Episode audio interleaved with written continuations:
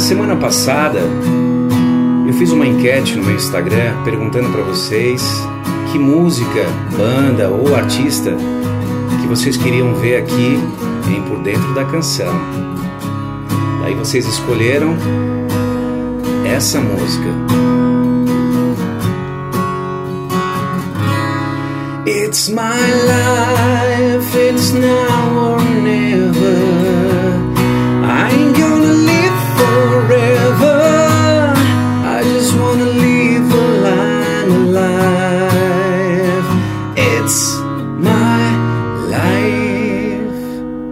Richter está começando por dentro da canção.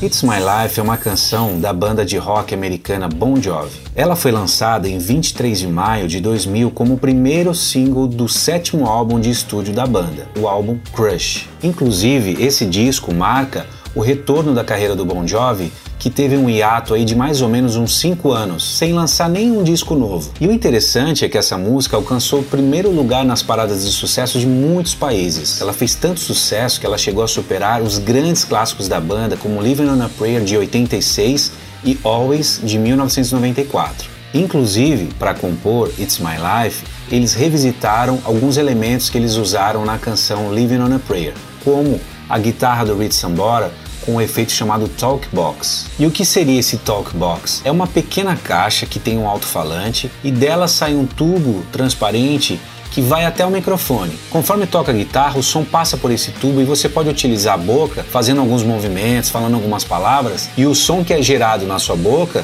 é projetado no microfone. E é por isso que é chamado Talkbox, porque você usa a própria boca para gerar sons, né? Vamos ouvir um trechinho desse Talkbox para vocês entenderem a sonoridade que ele tem.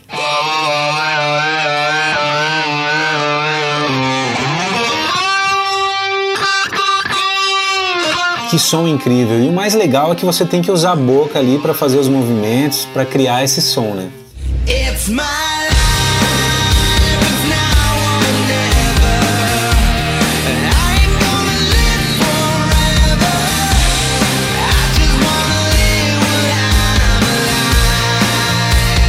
E a primeira versão desse Talkbox é bem antiga, é de 1939, só para vocês terem uma ideia. E quem começou a usar esse efeito foi um músico de uma big band chamado Alvino Ray. Hoje até existem alguns pedais que fazem a simulação desse efeito, mas não é a mesma coisa. O grande barato é justamente esse tubo saindo dessa pequena caixa onde você pode fazer o som com a sua própria boca. E além desse talkbox que foi revisitado lá de Living on a Prayer, tem também uma frase no segundo verso que diz For Tommy and Gina. E quem seriam essas pessoas? Esses personagens foram baseados na vida de Desmond Child e a sua namorada, Maria Vidal. Desmond Child é um famoso compositor americano que compôs inclusive esse clássico Living on a Prayer em parceria com Bon Jovi e Rich Sambora. E além desse clássico, ele já compôs músicas para grandes artistas também, como Kiss, Alice Cooper, Rat, Scorpions e Dream Theater. E temos mais citações na música, não parou por aí não. Tem também uma citação que é justamente na frase que diz My heart is like an open highway. Like Frank said, I Did It My Way, fazendo a referência na canção My Way de Frank Sinatra. E o Bon Jovi se inspira muito no Frank Sinatra. Além de ser o seu grande ídolo, Sinatra fez 16 filmes, viajou até os 80 anos, então é uma grande inspiração para o Bon Jovi, não só como artista, mas como pessoa também. E foi uma forma que ele encontrou de fazer uma homenagem a ele.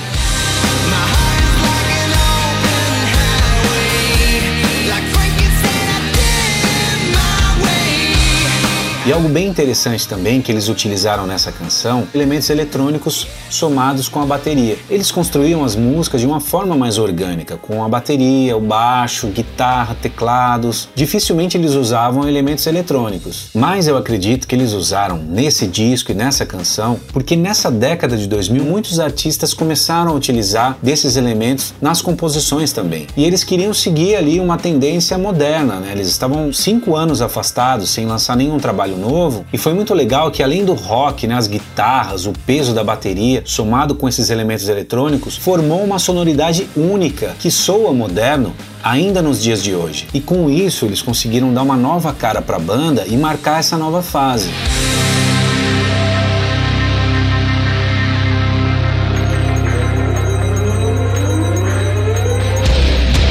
Videoclipe dessa música é fantástico, parece um filme de ação. Ele foi dirigido por Wayne Isham e inspirado naquele filme Corra Lola Corra de 1998. Vocês lembram desse filme? Escrevam aqui nos comentários. Em 2003, o Bon Jovi gravou uma versão acústica dessa música que está no disco This Left Feels Right que é uma coletânea com seus grandes sucessos adaptados para essa versão acústica. Agora que vocês já sabem como foi feita a canção, as histórias, as curiosidades, chegou aquele momento da gente entrar literalmente na canção, isolar os canais, entender os arranjos. Vamos nessa? Mas antes, explicar para vocês que a gente não está utilizando os arquivos originais aqui. É um cover. Agora eu vou abrir o looping junto com a bateria.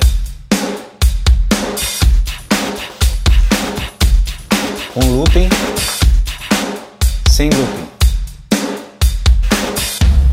Sacaram a diferença? E dá um groove, né? Dá um ritmo diferente para a música.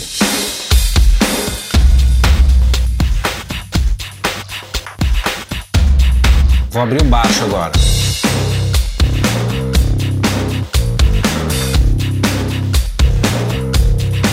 Vou abrir o piano agora.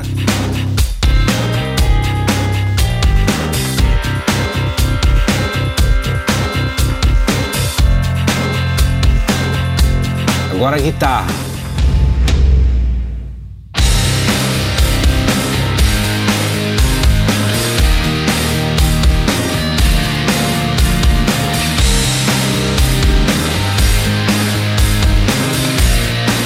Vou abrir o pad agora, que é uma cama.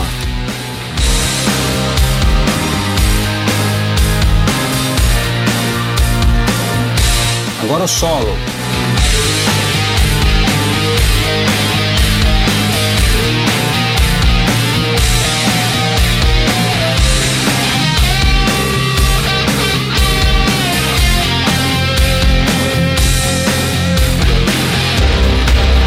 Chegamos na voz agora.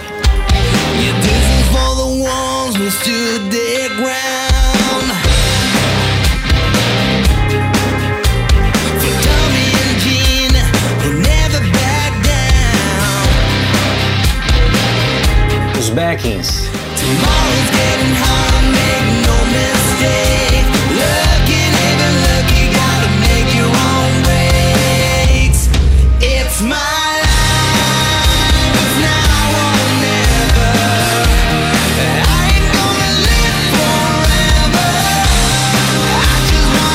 Solar as vozes.